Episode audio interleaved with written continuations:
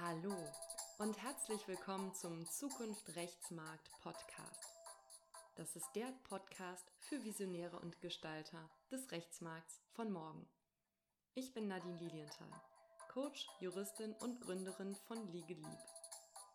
Heute habe ich eine ganz besondere Folge für euch und zwar ist es tatsächlich ein Jahr her, dass es jetzt den Zukunft Rechtsmarkt Podcast gibt.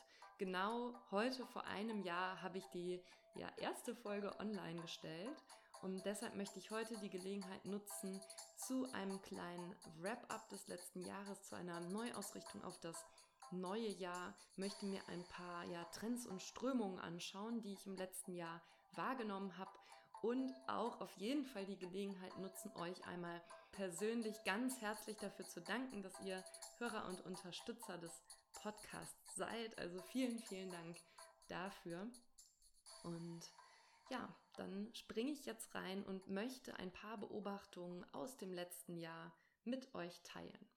Aus den Gesprächen mit den Gästen im letzten Jahr habe ich verschiedene Trends und Strömungen zum Rechtsmarkt, zu der Juristerei, zum Berufsbild im Wandel mitgenommen. Und zwar ist es einmal das Thema Kollaboration. Man merkt, dass Kollaboration im Rechtsmarkt immer wichtiger wird. Und das ist an verschiedenen Schnittstellen anzutreffen. Das betrifft zum einen die Zusammenarbeit zwischen Rechtsabteilung und Anwaltskanzleien, die sich immer mehr ja enger verzahnen, voneinander lernen, auch im Bereich Legal Tech Tools. Das ist aber auch sichtbar an interdisziplinären Schnittstellen, also beispielsweise die Zusammenarbeit von Juristen, also auf Kanzlei oder Unternehmensseite mit anderen Professionen.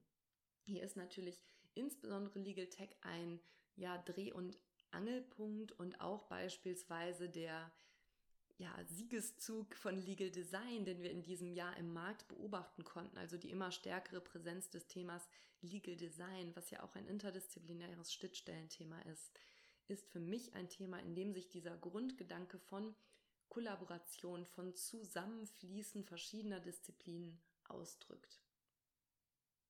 Der zweite Punkt, den ich im letzten Jahr beobachten konnte, ist, dass es zunehmend mehr Ansätze gibt, Rechtsberatung anders zu denken. Das ähm, ja beginnt mit einem anderen Verständnis von Kanzleimodellen, also beispielsweise ähm, Kanzleien im Arbeitsrechtsbereich, die sagen, wir teilen das Vorgespräch auf oder wir entkoppeln das Vorgespräch beispielsweise über eine Kündigungssituation und die persönliche Situation, die damit verbunden ist, von der rechtlichen Beratung in dem Gespräch. Das eine wird vom Anwalt gemacht, von der Anwältin gemacht, das andere wird von ja, ähm, vorgeschalteten Kontaktpersonen gemacht, die also auf dieser emotionalen Seite etwas tiefer einsteigen. Das ist der eine Trend und die eine Möglichkeit, einfach noch viel prozessorientierter aufzuteilen und ja, die Idee Kanzlei einmal von einer ganz anderen Seite zu denken. Die andere Möglichkeit ist natürlich auch das Ganze noch mit digitalen Themen zu verknüpfen. Also wir nähern uns dieser Idee einer digitalen Rechtsabteilung, die vielleicht auch durch ähm, Tools und Tech eher so eine Art Selbstermächtigungsinstrument für Unternehmen ist. Und da waren im letzten Jahr im Markt mehr und mehr Bestrebungen in dieser Richtung zu sehen. Dann hat natürlich auch im letzten Jahr KI, künstliche Intelligenz und ihre Auswirkungen auf den Rechtsmarkt weiter an Bedeutung gewonnen. Das betrifft zum einen die verbundenen ethnischen Aspekte, die ja auch immer ja stärker ins Bewusstsein rücken, beispielsweise die Frage, wie sind KIs eigentlich programmiert? Wer wird durch die Programmierung von KIs bevorzugt oder auch benachteiligt? Besteht hier der Bedarf nach Nachbesserung beziehungsweise überhaupt noch die Möglichkeit, inwiefern sind wir solchen Programmierungen ausgeliefert, was lässt sich vielleicht dagegen tun und auch tatsächlich die Anwendung. Ähm, so wurde beispielsweise jüngst in China in Shanghai eine KI vorgestellt, die eine Art Staatsanwaltfunktion hat, also acht Standarddelikte von Betrug über Verkehrsdelikte bis zu Körperverletzungsdelikten ähm, selbstständig anklagen kann. Also die ist in der Lage, aus einem gesprochenen Wort mit ähm, weit über 90-prozentiger Sicherheit das Ganze zu übertragen in einen Text und kann dann selbstständig Anklage erheben. Was wir auch 2021 im Markt sehen konnten, ist, dass eine immer größere Notwendigkeit besteht, sich auszurichten auf neue Themen, auf neue juristische Themen. Ähm, es gibt eine Flut und Menge an neuen Gesetzen.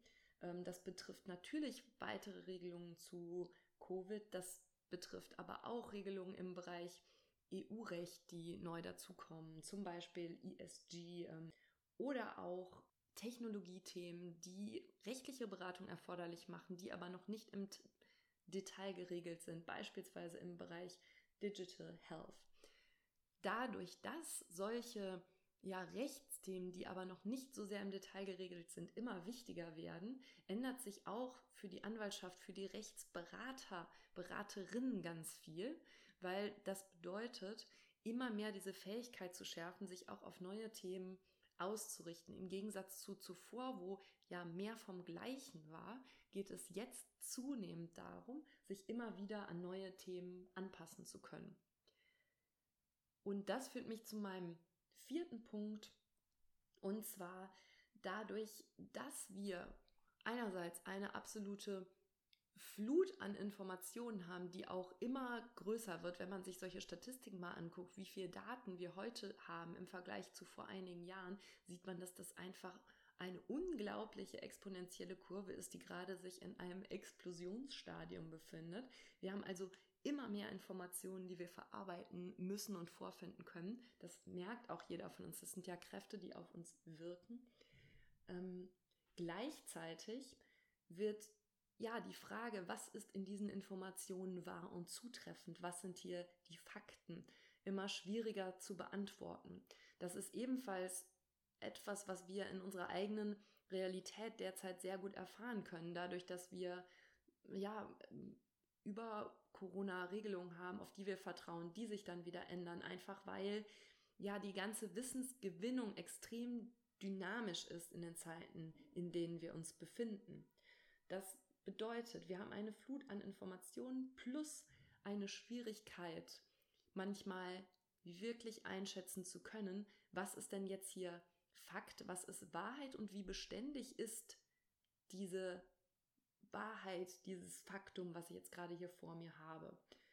Und das führt dazu, dass eine Fähigkeit an Bedeutung gewinnt, und zwar die Fähigkeit, Intuition zur Entscheidung zu nutzen, also auf ein ja, inneres Erfahrungswissen zurückgreifen zu können. Und das ist auch tatsächlich ein Thema, was wir von verschiedenen Juristen, Juristinnen im Podcast gehört haben, dass Intuition in Verbindung natürlich mit Fachwissen und mit möglichst akkuraten Informationen, die beschafft werden, manchmal Lösungen bieten kann an Beratungsstellen, wo man sich in einer Art Deadlock-Situation befindet. Also im Wesentlichen kein Weg vorgezeichnet ist, sondern auf einem Terrain, was noch nicht beschritten wurde, Lösungen gefunden werden müssen. Genau, das sind vier Trends, die ich im letzten Jahr im Rechtsmarkt gesehen habe und die sich auch in den Interviews meiner fantastischen Gäste im letzten Jahr ausgedrückt haben. Das ist einmal ähm, Kollaboration und interdisziplinäre Zusammenarbeit. Also da ist der Markt einfach ein bisschen offener geworden, ein bisschen mehr zusammengerückt. Netzwerke, ähm, auch ja, branchenübergreifende Netzwerke stärken sich. Dann das Zweite, es gibt neue Ansätze im Rechtsbereich, also diese Idee, Recht einmal ganz anders zu denken, auch mehr von der ähm, Verbraucher, von der Mandantenseite aus gedacht die sieht man immer stärker im Markt und die beginnt sich auch ja in Geschäftsmodellen in Deutschland tatsächlich zu zeigen. Dann haben wir drittens weitere Veränderungen durch KI, das sieht man besonders auf der internationalen Ebene. Ähm, China hat da vorgelegt in diesem Jahr und KI ist natürlich einfach ein Thema, ähm, was riesig gigantisch ist und so ein Veränderungspotenzial hat und dementsprechend sicher auch eins, was uns 2022 weiter beschäftigen wird.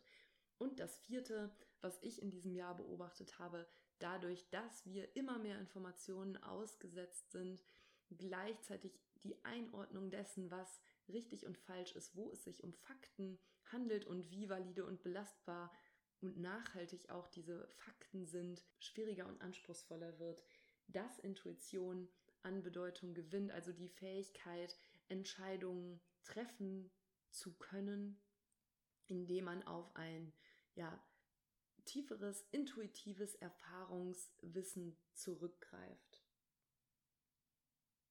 Und mit diesem kleinen Rückblick in 2021 ja, möchte ich mich jetzt mit euch ausrichten auf 2022. Wir haben schon einige äh, spannende Gäste, die in den nächsten Wochen im Zukunft Rechtsmarkt Podcast zu hören sein werden.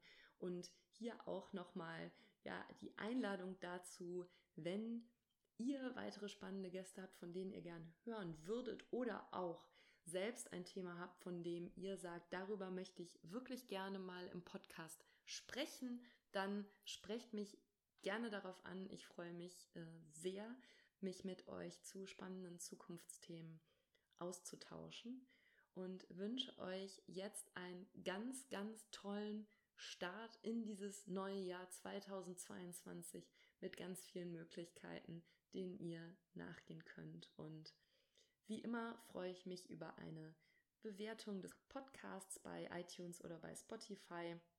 Also wenn ihr den Podcast damit einer 5-Sterne-Bewertung unterstützen würdet, dann ist das etwas, was mir ja sehr hilft und auch eine große Motivation für mich ist. Und jetzt wünsche ich euch noch einen wunderbaren Tag, wo auch immer ihr ihn verbringt.